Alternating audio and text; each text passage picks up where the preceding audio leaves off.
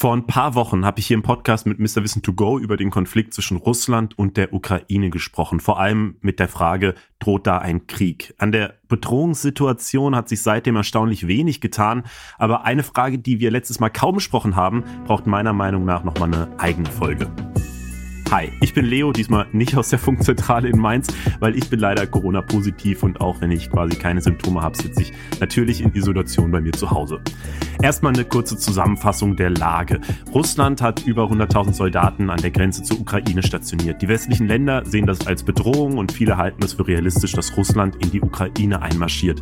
Vielleicht ist das aber auch nur eine geschickte Verhandlungstaktik vom russischen Präsidenten Putin, der erreichen will, dass die westlichen Bündnisse nicht zu nah an ihn rankommen kommen. Seine Hauptforderung ist, dass die Ukraine niemals Teil der NATO werden soll, also dem Militärbündnis, zu dem unter anderem Deutschland und die USA gehören. Die ganzen Hintergründe und was Russlands Präsident Putin will, was Deutschland will und was die USA wollen, das hört ihr in der Folge von Anfang Januar. Diesmal wollen wir aber auf die Perspektive schauen, die immer wieder untergeht. Was passiert eigentlich in der Ukraine? Deswegen schauen wir uns heute an, wie sieht die Lage auf der ukrainischen Seite aus? Wie fühlt sich das für die Leute dort an, wenn seit Wochen alle einig sind, dass es gut möglich wäre, dass Russland in dein Land einmarschieren könnte. Und was geht eigentlich zwischen der Ukraine und Deutschland? Wir schicken da 5000 Helme hin. Die Ukraine ist enttäuscht von uns. Das Ganze dröseln wir hier heute auf. Ich bin Leo, das ist der Funk-Podcast. Let's go. Und bei mir ist heute Vassili Golot. Er ist Journalist für die ARD und hat unter anderem aus Moskau berichtet. Er selbst ist in der Ukraine geboren und hat Familie in Russland und auch in der Ukraine.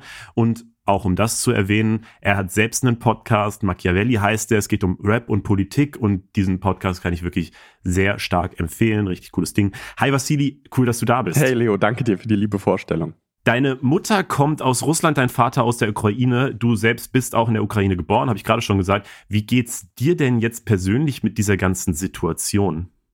Ja, ich habe äh, ein bisschen ein kleines Déjà-vu. Das erinnert mich damals äh, an die Zeit rund um die Annexion der Krim. Das war auch die Zeit, wo mir meine eigene Identität so richtig bewusst wurde, dass ich äh, Bezug zu beiden Ländern habe, die plötzlich irgendwie Teil eines großen Konflikts sind, den ich so in meiner Familie vorher nicht gespürt habe. So, ich habe meine russische Familie, ich habe meine ukrainische Familie, ich selbst äh, spreche Russisch, spreche mit beiden Teilen der Familie Russisch und habe dann plötzlich gemerkt, wie historisch argumentiert wurde, wie plötzlich äh, die, die gesamte äh, Sowjetvergangenheit Thema war. Das hat sich aber ein, ein bisschen verändert, weil auch seit 2014 sich eben viel getan hat und ähm, die Ausgangslage einfach klar ist. Du hast ein großes Land, was meint, über ein kleineres Land bestimmen zu müssen. Und du hast Menschen in diesem kleineren Land, äh, in der Ukraine, die halt ganz klar sagen, nö, lasst uns in Ruhe. Wir sind die Ukraine, wir sind ein eigenständiges Land, wir haben eigenständige Vorstellungen und wir wollen uns von euch, Russland, von dir, Wladimir Putin, nicht sagen lassen, was wir zu tun und zu lassen haben. Du hast gerade schon über die Menschen in dem kleineren Land, also in der Ukraine, geredet. Mhm. Ähm, du hast ja Familie in der Ukraine. Kriegst du denn von denen mit, wie es denen gerade geht? Ja, also ich habe natürlich Kontakt zu, zu meiner Familie, aber ich habe auch Kontakt zu anderen äh, Menschen, die ein bisschen jünger sind, die äh, auch, auch in meinem Alter sind. Und erstaunlicherweise blicken die etwas anders auf die Situation als viele in Deutschland äh, oder, oder in Teilen der EU gerade hier. Ähm, wenn man sich umhört und liest, dann sagen alle, oh, es droht ein Krieg und es droht, dass Russland äh, in die Ukraine einmarschiert. Und in der Ukraine heißt es, na ja, wir haben Krieg, wir haben seit 2014 Krieg, fast acht Jahre lang leben wir mit dieser Situation. Die Krim, ein Teil unseres Staatsgebiets, wurde völkerrechtswidrig annektiert, wurde uns von Russland weggenommen. Das heißt, dieser andere Staat ist schon in unser Leben eingedrungen.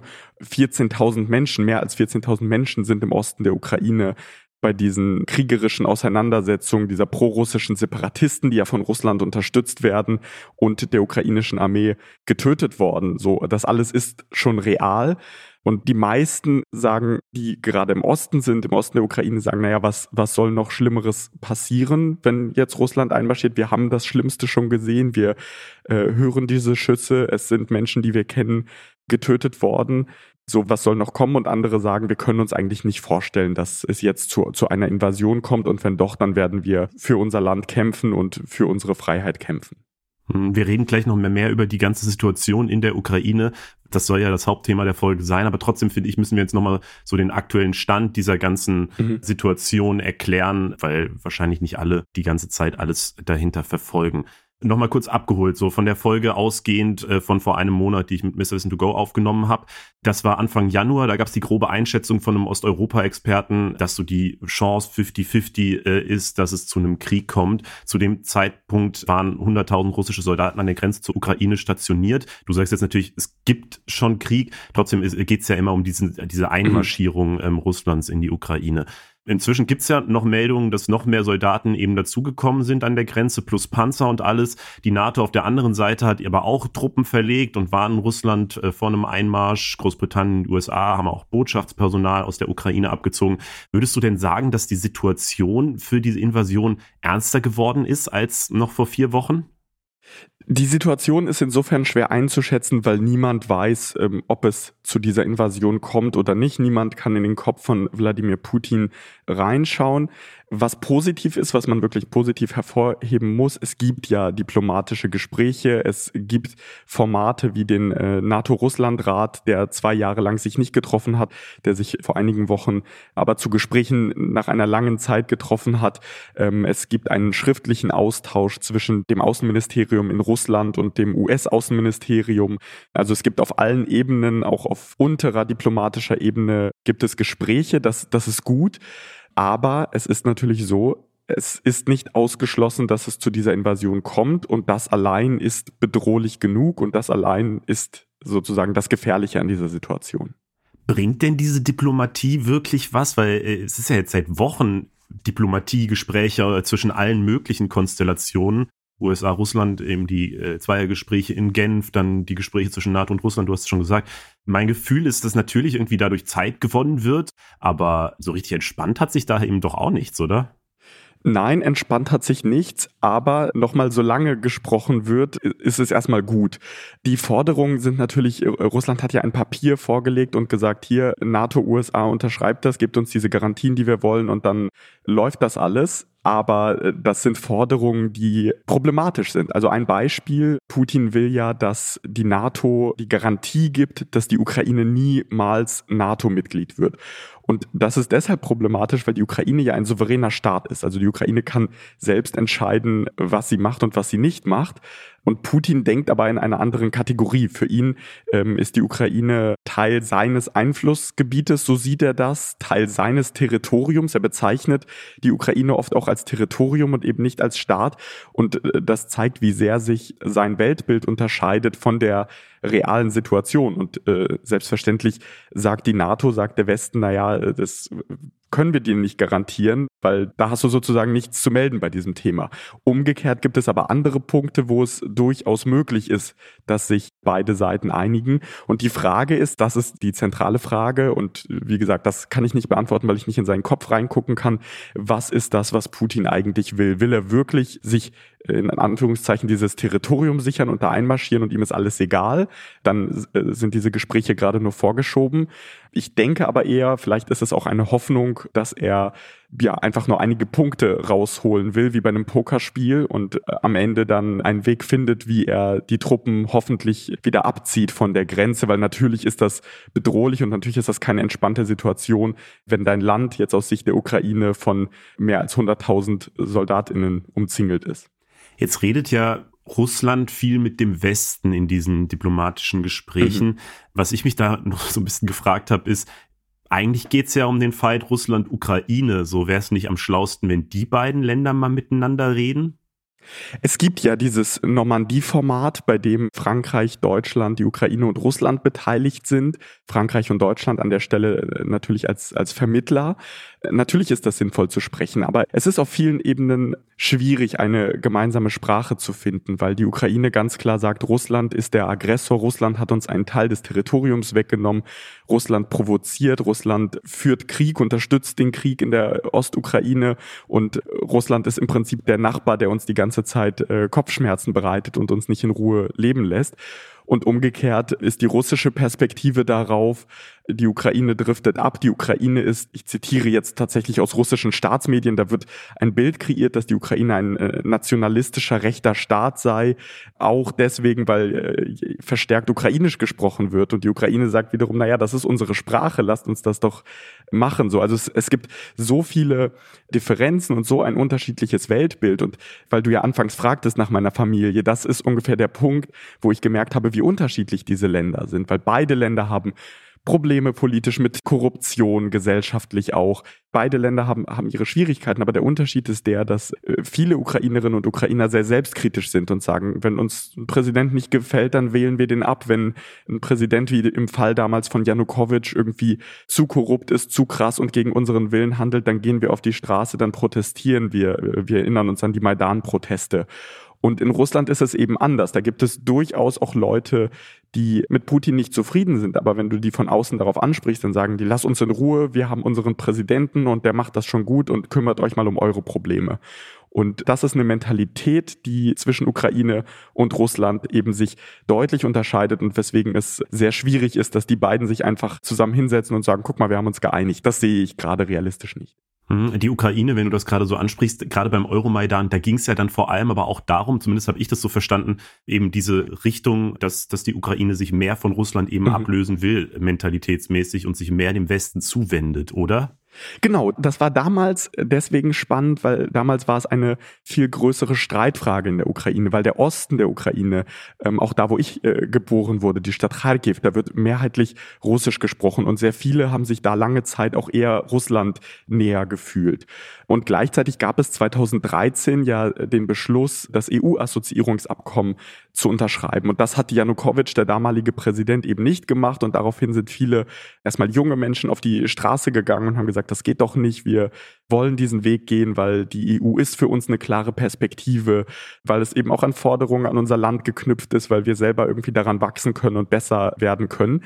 Und eigentlich gab es dieses Entweder-Oder auch nicht. Also es war eine Entscheidung, jo, wir wollen Richtung Europa, aber das heißt ja nicht, dass wir irgendwie uns schlecht stellen müssen mit Russland. Und dann hat Putin faktisch der Ukraine die Pistole auf die Brust gesetzt und gesagt, wenn ihr das macht, dann ist das sozusagen eine Grundsatzentscheidung, dann seid ihr gegen uns.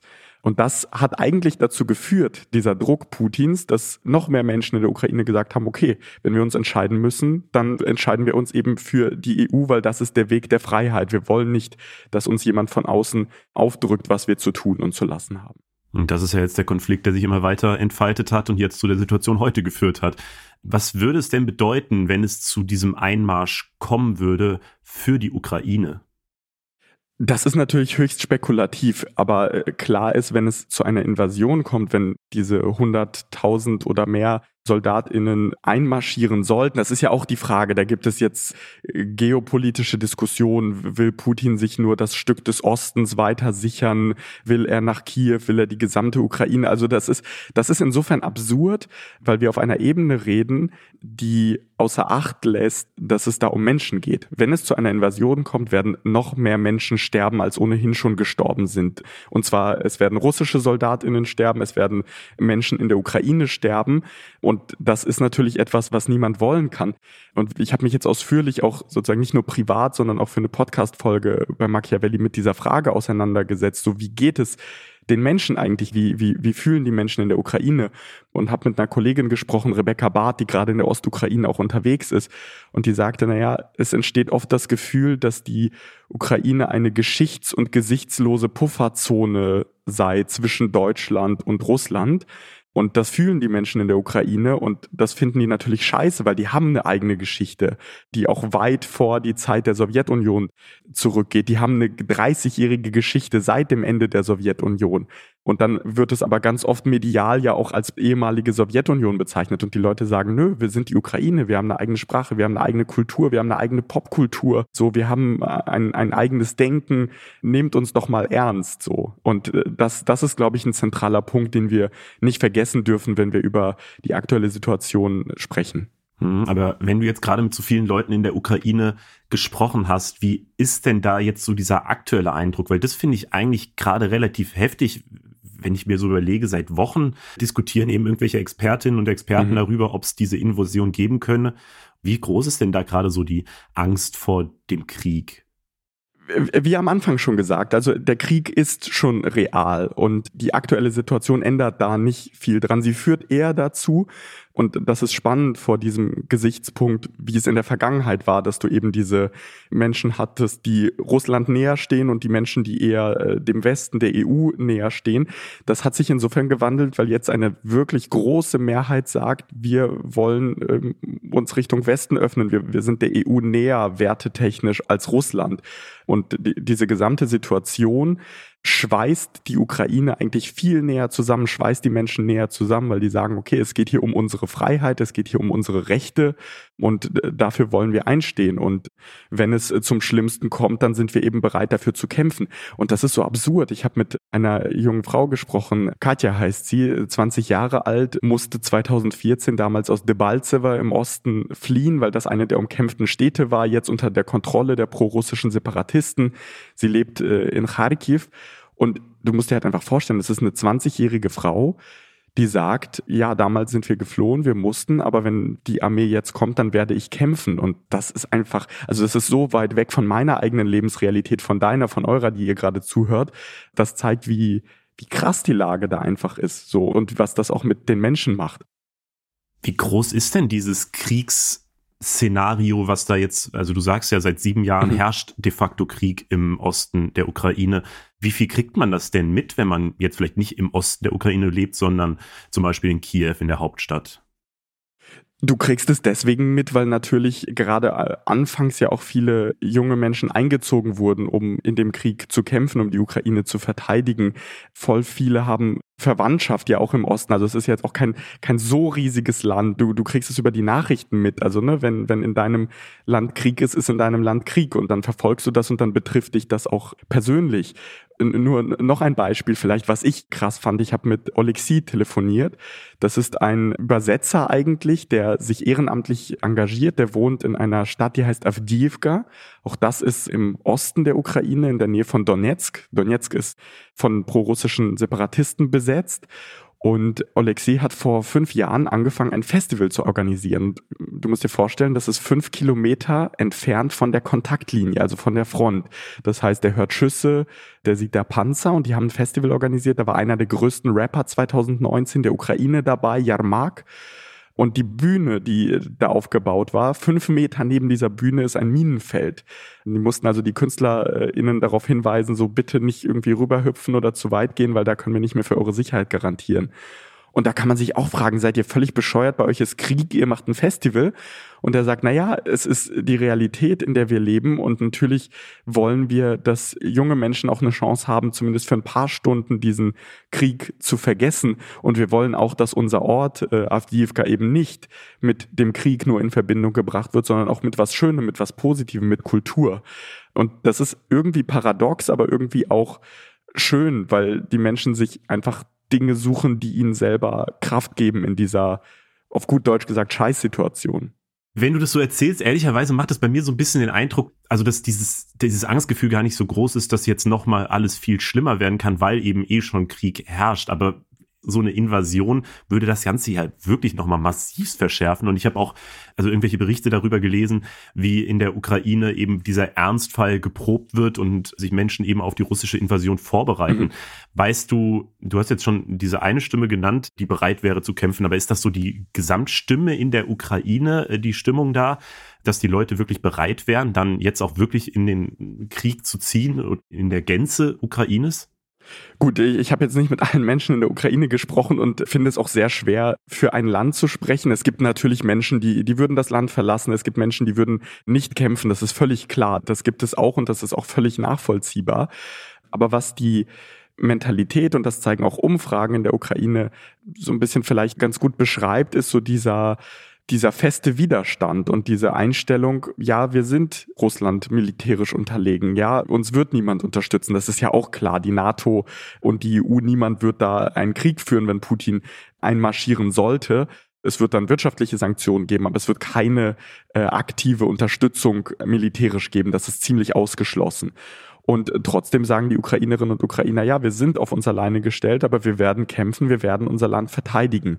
Aber klar ist natürlich auch, dass das niemand will. Klar ist, dass alle Menschen hoffen, dass es nicht eskaliert, dass nicht noch weitere Soldaten, russische Soldaten auf das Gebiet der Ukraine kommen, äh, um in irgendeiner Weise Menschen zu töten und Land zu erobern. Das, das steht völlig außer Frage. Was mich so ein bisschen überrascht hatte, als ich mich auch nochmal jetzt vorbereitet habe, ist die Haltung von dem ukrainischen Präsident Zelensky. Der hat erst letzten Freitag betont, dass die Lage nicht angespannter sei als zuvor und dass derzeit auch kein Krieg herrschen würde. Wie passt das denn jetzt zusammen mit dieser Stimmung, die du in der Ukraine beschreibst? Zelensky versucht an der Stelle, so wie ich das verstehe, zu deeskalieren, weil vieles, was man aus den USA hört, es gab ja diese skurrile Pressekonferenz von Joe Biden, wo er meinte, naja, irgendwas muss Putin ja machen und der, irgendwas wird er sich nehmen, so nach dem Motto, als sei das schon gesetzt. Da wollte Zelensky gegensteuern und hat eben betont, dieser Krieg ist schon da, dieser Krieg ist schon Realität und wir sehen gerade nach unseren äh, Informationen, die die Ukraine hat, so hatte das ja dargestellt, keine zu zusätzliche, keine weitere Gefahr, weil er natürlich auch nicht will, dass in seinem Land Unruhe ausbricht, weil das natürlich auch Auswirkungen auf die wirtschaftliche Situation hat. Also an, an der Stelle ist das ein sehr nachvollziehbarer Schritt und wie ich finde auch ein guter Schritt, weil diese Rhetorik, die wir teilweise auch erleben, die ist ja nicht zielführend. Es ist gut, dass diplomatisch gesprochen wird. Es ist auch sichtbar, dass es Unterschiede gibt in der jeweiligen Position aber äh, es, es bringt ja nichts, die Situation mit Worten weiter aufzuheizen, weil im schlimmsten Fall führt es dazu, dass es sich eben auch überträgt so und dass diese Worte im schlimmsten Fall zu einer militärischen Eskalation führen und das will niemand und das will erst recht der ukrainische Präsident nicht. Trotzdem fordern ja verschiedene Politikerinnen und Politiker aus der Ukraine, dass Deutschland eben auch militärisch mehr helfen soll, zum mhm. Beispiel Waffen und Kriegsschiffe in die Ukraine schicken soll. USA und Großbritannien haben das auch schon gemacht, haben Truppen stationiert. Deutschland hat bisher nur 5000 Helme geschickt, beziehungsweise angekündigt, diese zu schicken. Mhm. Warum zögert Deutschland da so? Es gibt eine große Enttäuschung in der Ukraine über die Haltung Deutschlands, weil es jetzt darum geht, diese Waffen sind ja nicht dafür da, niemand in der Ukraine plant ja irgendwie zu sagen, okay, jetzt haben wir richtig viele Waffen, jetzt gehen wir auf Russland drauf und holen uns da äh, ein bisschen Staatsgebiet. Das ist, ist, ist ja völlig absurd. Die Idee dieser Defensivwaffen ist einfach, sich zu schützen, im Zweifelsfall äh, Möglichkeiten zu haben, sich zu verteidigen und auch die Chance zu minimieren, dass Russland angreift, weil natürlich ist es abschreckend, wenn äh, das andere Land hochgerüstet ist der Blick auf Deutschland ist insofern ein besonderer, als dass Deutschland ja sehr häufig im Blick auf Russland sagt, ja, wir haben eine historische Verantwortung wegen der Sowjetvergangenheit. Aber diese Verantwortung gilt in besonderem Maße auch für die Ukraine. Die Ukraine war damals Teil der Sowjetunion. Auf ukrainischem Territorium wurden unfassbar viele Menschen getötet von den Nazis. Also die, die Verantwortung, die Deutschland hat, natürlich gegenüber Russland, aber die hat sie maßgeblich auch gegenüber der Ukraine. Und das ist auch etwas, was ich im deutschen Diskurs erlebe, dass Russland ganz oft mit der Sowjetunion gleichgesetzt wird. Und das ist faktisch falsch. Wie ist denn die Stimmung in der Ukraine gegenüber Deutschland? Also ist es wirklich so eine Enttäuschung jetzt gerade? Weil bisher war ja die, also habe ich das zumindest, ich habe mhm. natürlich mhm. keinen Einblick in die Ukraine, aber zumindest als gute Zusammenarbeit wahrgenommen oder zumindest hört man ja auch immer diese Fakten, mhm. dass Deutschland eigentlich relativ viel Geld auch investiert hat in die Ukraine in den letzten Jahren und jetzt eben militärisch da zurückschreckt. Sind die Menschen in der Ukraine da enttäuscht jetzt von uns? Deutschland ist ein unfassbar wichtiger Partner für die Ukraine. Du hast es gerade auch geschildert. Es ist sehr viel Geld geflossen. Es gibt sehr, sehr viel deutsche Unterstützung. Und umso ratloser sind eben viele Ukrainerinnen und Ukrainer, die sagen, na ja, ihr helft uns und jetzt, wo es drauf ankommt, da helft ihr uns plötzlich nicht. So, wie passt das zusammen? Es, es ist natürlich auch da, ne, es ist nicht möglich, dafür das ganze Land zu sprechen. Es gibt in der Ostukraine zum Beispiel durchaus Menschen, die eine Deeskalation um jeden Preis wollen und die sagen, gut so Deutschland, so ähm, bitte, bitte mischt euch nicht ein, heizt das nicht weiter auf, weil wenn ihr jetzt auch noch Waffen liefert, dann könnte das vielleicht äh, zu einer ähm, Eskalation führen. Also so ganz schwarz und weiß ist es nicht, aber ich würde schon sagen, von dem, was ich höre, dass sehr, sehr viele Menschen enttäuscht sind an der Stelle, da keinen Support, keinen Rückhalt von Deutschland zu haben und auch irgendwie keine klare Haltung. Das ist, glaube ich, das, was viele vermissen, dass die Bundesregierung sich da öffentlich auch klar positioniert. Das ist ja auch so ein bisschen immer dieses Argument von Olaf Scholz oder der SPD. Ja, wir machen im Hintergrund gerade ganz, ganz viel, aber wir wollen unsere Strategie nicht offenlegen. Die Ukraine würde sich aber einfach wünschen, dass sie mal öffentlich da auch einen klaren Beistand äh, bekommt und auch symbolisch einfach eine größere Unterstützung als 5000 Helme. Ne? Vitali Klitschko, der Bürgermeister von Kiew, meinte ja, was schickt ihr uns als nächstes Kopfkissen? Ich höre auch immer wieder diese Stimmen von irgendwelchen Expertinnen und Experten, die eben sagen, dass es dann ja nochmal ein wichtiges Ding äh, gegen Russland wäre oder gegenüber Russland, um die Position des Westens zu zeigen, dass man eben einfach geschlossen auftritt. Und das tut der Westen jetzt halt nicht, weil Deutschland da eben ausschert und sich eben nicht daran beteiligt, an dieser Unterstützung. Glaubst du denn, wenn es zu einer Invasion Russlands in die Ukraine kommen würde, dass Deutschland dann unterstützen würde? Weil bisher hört man dann ja auch immer nur die Drohung, dass es zu wirtschaftlichen Sanktionen kommen würde, aber dass man sich jetzt wirklich an die Seite Ukraines stellen würde und äh, deren territoriale Integrität verteidigen würde, das klingt jetzt erstmal nicht so, oder? Es wird keine militärische Unterstützung an der Stelle geben. Das kann ich mir nicht vorstellen, dass Deutschland irgendwie Soldaten schickt und da irgendwie, also das ist nicht realistisch.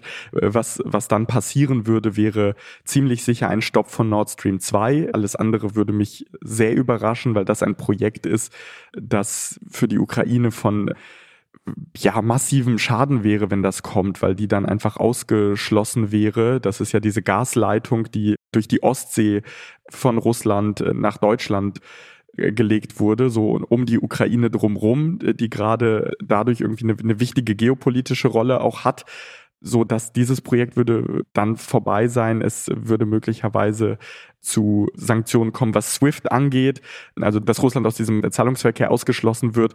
Das ist das Realistische. Aber nochmal, ich finde es halt wirklich extrem schwer, das zu diskutieren, weil ich einfach hoffe, und da spreche ich wirklich aus meiner ganz persönlichen Sicht heraus, ich hoffe einfach, dass es nicht zu dieser Invasion kommt. Das wäre ganz schlimm für alle Seiten, auch für Russland. Und ich wünsche mir wirklich sehr, dass es nicht kommt. Und deshalb finde ich es auch hart, so diese ganzen Szenarien durchzusprechen. Lass mir nochmal über ein ganz anderes Thema reden in dem Zusammenhang, nämlich über die Berichterstattung, die hier in Deutschland über dieses Thema gemacht wird. Wir haben selber auf dem Funkkanal auf Instagram vor ein paar Wochen einen Post dazu gemacht, wo wir das Ganze sehr kurz erklärt haben, auch eher mit der Perspektive, Gibt es eine Bedrohung für Deutschland als Land? Könnte es sein, dass wir jetzt irgendwie militärisch eingezogen werden? Da gab es relativ viel Kritik aus der Community von Menschen mit ukrainischem Background, weil sie eben sagen, die Perspektive, aus der der Post verfasst wurde, ist eben nur die westliche Perspektive oder eben die russische Perspektive, aber die ukrainische Perspektive kommt eben quasi gar nicht vor. Ist es was, was du insgesamt feststellst, dass ja viel über die Ukraine geredet wird, wenig mit der Ukraine und vielleicht auch gar nicht erkannt wird, wie brenzlig die Situation in der Ukraine bereits ist? Ja, es ist genau so. Also dieser Krieg, der seit 2014 läuft, wurde in Deutschland, in vielen anderen Ländern einfach vergessen. Es wurde am Anfang hingeschaut und dann war es plötzlich so, ja gut, spielt keine Rolle mehr. Dass da mehr als 14.000 Menschen getötet wurden, haben, glaube ich, die wenigsten auf dem Schirm, dass da äh, fast jeden Tag geschossen wird, haben die wenigsten auf dem Schirm. Und das große Problem ist eben, was ich am Anfang sagte, was die Kollegin Rebecca Barth sehr treffend formuliert hat, geschichts- und gesichtslose Pufferzone. So, ja, viele wissen, da, da ist irgendwie die Ukraine Ganz viele wissen nicht, wie groß dieses Land ist. Ähm, ganz viele wissen nicht, wofür dieses Land steht, äh, so dass es eine ganz spannende eigene Kultur und, und Geschichte hat. Also es wird, wird so ein bisschen so über dieses Land gesprochen, als sei es einfach ein Gebiet und nicht als sei es ein Land voller spannender Menschen. Und diese Auseinandersetzung fehlt natürlich. Und Putin kriegt im Prinzip das, was er sich wünscht. Er wird so als großer, mächtiger Mann dargestellt, so der äh, die große Weltpolitik gestaltet. Und das ist eine Ebene der Diskussion, die ich wenig hilfreich finde. Ich finde es viel wichtiger, darüber zu sprechen, was tatsächlich mit den Menschen passiert, wie es den Menschen vor Ort geht, wie es auch den Menschen in Russland geht. Das ist auch ein Blick, der völlig außer Acht gelassen wird, weil natürlich macht Putin das auch aus dem Gedanken heraus, weil innenpolitisch vieles daneben läuft. Corona hat das Land massiv geschwächt. Viele Menschen wollen sich nicht impfen lassen.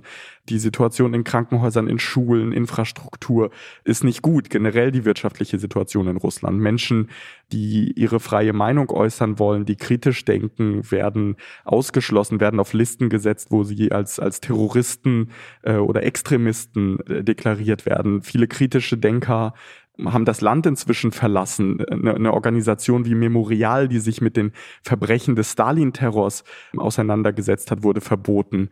Das ist halt krass, was da passiert. Und ich, ich finde, dass man auf dieser zivilgesellschaftlichen Ebene, auf der gesellschaftspolitischen Ebene sich beide Länder angucken äh, sollte. Und das ist die Ebene, von der nicht abgelenkt werden darf. Du hast ja vor kurzem auch noch getwittert, es braucht dringend eine neue Ostpolitik, die die Entwicklungen der vergangenen 30 Jahre nicht länger ignoriert. Was meinst du genau damit?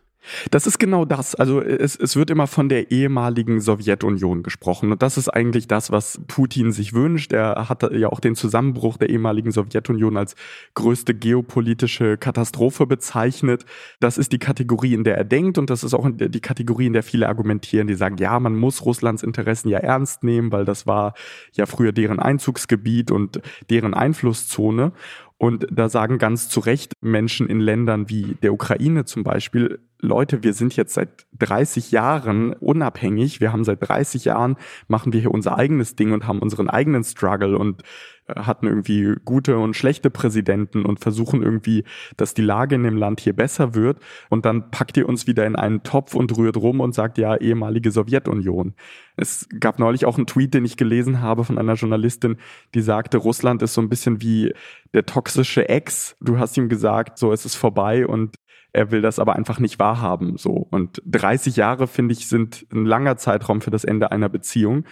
Und da sollte man auch hier akzeptieren, äh, und gerade die SPD sollte das akzeptieren, nicht mehr irgendwie auf Willy Brandt und seine Ostpolitik zu verweisen, sondern sich mit der aktuellen Situation auseinanderzusetzen, zu gucken, was sind die Interessen der einzelnen Länder und was ist unsere Strategie? So, wie kriegen wir es hin, die Ukraine zu unterstützen bei ihrem Weg, bei ihrem Prozess, bei ihrer Demokratisierung, die sehr mutig voranschreitet, aber wo auch immer mal wieder kleine Stolperer drin sind. Und wie kriegen wir es aber auch hin, die Zivilgesellschaft in Russland zu unterstützen. Ich habe das ja gerade nicht ohne Grund geschildert. Da passieren heftige Dinge und ich sehe aber gerade außenpolitisch nicht, wie Deutschland irgendwie damit umgeht. Ich sehe, dass es ein wirtschaftliches Interesse gibt, mit Russland zusammenzuarbeiten, aber ich sehe zumindest äh, an politischen Schritten nicht, wie die Zivilgesellschaft unterstützt wird. Und das ist eine, eine Ebene, die dringend, dringend, dringend berücksichtigt werden muss. Das würde ich tatsächlich zum Ende jetzt des Podcasts auch nochmal als letzte Frage dir stellen, als Perspektive in die Zukunft. Was mhm. würdest du dir denn wünschen oder was glaubst du, wäre denn so die äh, Perspektive, wie so die Situation entschärft werden könnte? Durch Gespräche. Ganz klar durch Gespräche auf diplomatischer Ebene, aber eben auch durch eine klare Haltung. Es geht nicht, dass 100.000 Soldaten oder mehr an der Grenze zur Ukraine stehen. Es geht nicht, dass Putin denkt, er könne durch diese Art von Erpressung, durch diesen militärischen Druck sich einfach das nehmen, was er meint, was ihm gehöre. Es muss ihm sehr klar gemacht werden, dass das ein souveräner Staat ist, der sein eigenes Ding machen kann, machen muss. Es muss ihm klar gemacht werden, dass die Krim nicht russisch ist. Das wird, glaube ich, am schwierigsten sein und ich weiß nicht, ob man Putin jemals davon wird überzeugen können, aber du kannst dir halt nicht einfach was nehmen, was einem anderen Staat gehört. Und meine große Hoffnung ist, dass sich auf diplomatischer Ebene Wege finden lassen, dass der aktuelle Krieg ein Ende nimmt, dass nicht noch mehr Menschen im Osten der Ukraine sterben müssen und dass es auf jeden Fall nicht zu einer weiteren Eskalation kommt, denn das wäre wirklich das aller, aller, aller Schlimmste. Wir haben in dieser Folge jetzt versucht, ein bisschen diese ukrainische Perspektive mehr einzunehmen, die in der Debatte ein bisschen kurz kommt. Ihr habt es bei euch im Podcast auch gemacht. Machiavelli heißt euer Podcast oder dein Podcast, Vassili. Und ihr habt dazu auch eine Folge gemacht zu diesem Konflikt. Kannst du einmal erklären, was man da hören kann?